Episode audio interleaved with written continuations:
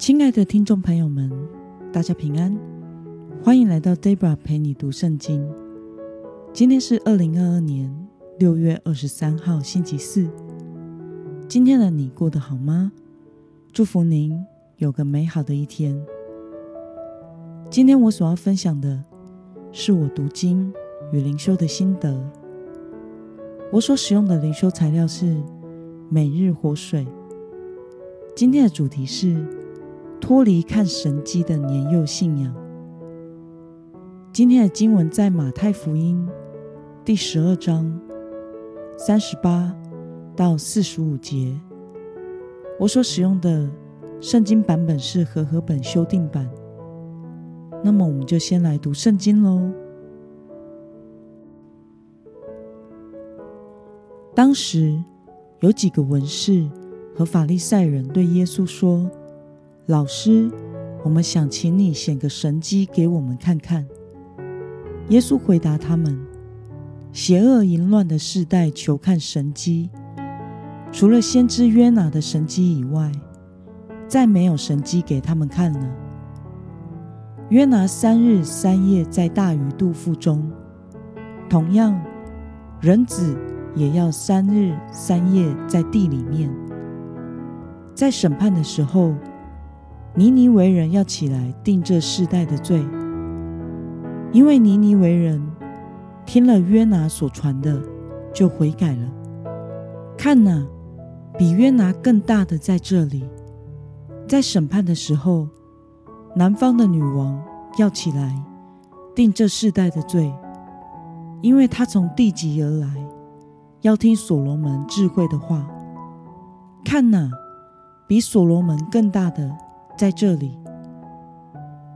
乌灵离了人生，走遍无水之地，寻找安歇之处，却找不到。于是他说：“我要回到我原来的屋里去。”他到了。看见里面空着，打扫干净，修饰好了，就去另带了七个比自己更恶的灵来，都进去住在那里。那人后来的境况比先前更坏了。这邪恶的世代也要如此。让我们来介绍今天的经文背景：尼尼围城。是亚述帝国的首都，在约拿的时代，当恶贯满盈的尼尼微人听到上帝派来的先知约拿的信息之后，城里的人便立即悔改。但耶稣时代的文士和法利赛人，即使亲眼看到耶稣及其作为，却仍然硬着心不肯悔改。让我们来观察今天的经文内容。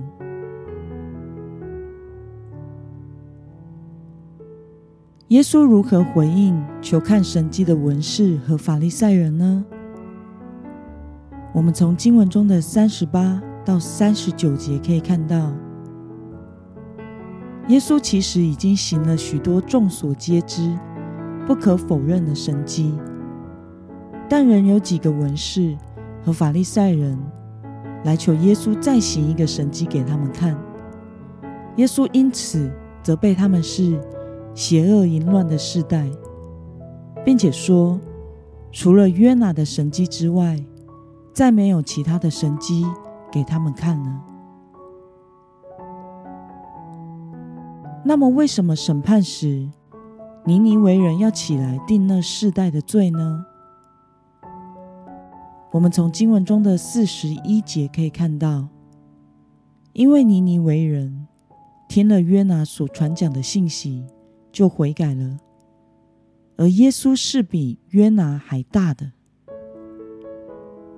让我们来思考与默想：文士和法利赛人早已看过耶稣行神迹，为什么还要求看其他的神迹呢？文士和法利赛人明明就早已看过，也知道耶稣所行的神迹了，他们就该明白，耶稣就算不是神，也是神所派来的先知，才有可能行这样的神迹。但是在这样的情况下，他们仍然要求耶稣再行个神迹给他们看看。这代表他们的心是刚硬固执，不肯相信耶稣的能力是从神而来的，想要再从新的神迹中去找到耶稣的错处。那么文士和法利赛人看见耶稣的作为，却仍然不愿意悔改，反而只求看神迹。对此，你有什么样的感想呢？如果当时亚述帝国的首都如此繁华伟大的尼尼微城的人，听见约拿的信息就悔改了，那么文士和法利赛人。亲眼看见神的儿子耶稣基督所行的神迹，亲耳听到耶稣基督的教导，也应该要悔改才是。然而，在他们的内心始终拒绝耶稣，他们的心里从未用耶稣的话语来充满过，以至于给魔鬼留了整理好的空间来住，招来更多的污灵。占据其中，心也就越硬，对神越不敬畏。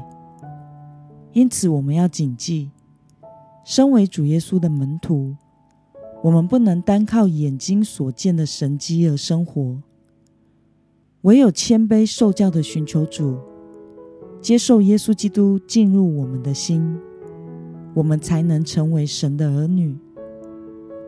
因为约翰福音一章十二节。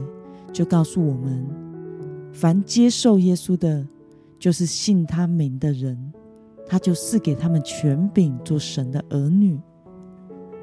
在以弗所书四章十七节也教导我们，不可给魔鬼留地步。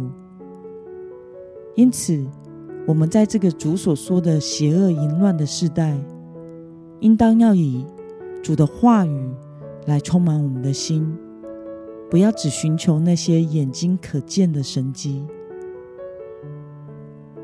那么，今天的经文可以带给我们什么样的决心与应用呢？让我们试着回想看看，我们是否曾经像文士和法利赛人一样，为了满足自己，或者是试探神而祈求神迹呢？为了脱离要看得见的。稚嫩信仰，而是怀着成熟长大的信心而活。今天的你决定要怎么做呢？让我们一同来祷告。亲爱的天父上帝，感谢你透过今天的经文教导我们，不要试探主。信仰也不能只建立在看得到的神迹上，而是要建立在你的话语上。将你的话藏在我们心中，并且求主圣灵引导我们，充满我们，使我们进入到你的真理之中。求主帮助我，能保持谦卑的心，专心的寻求你，不给魔鬼留地步。奉耶稣基督得胜的名祷告，阿门。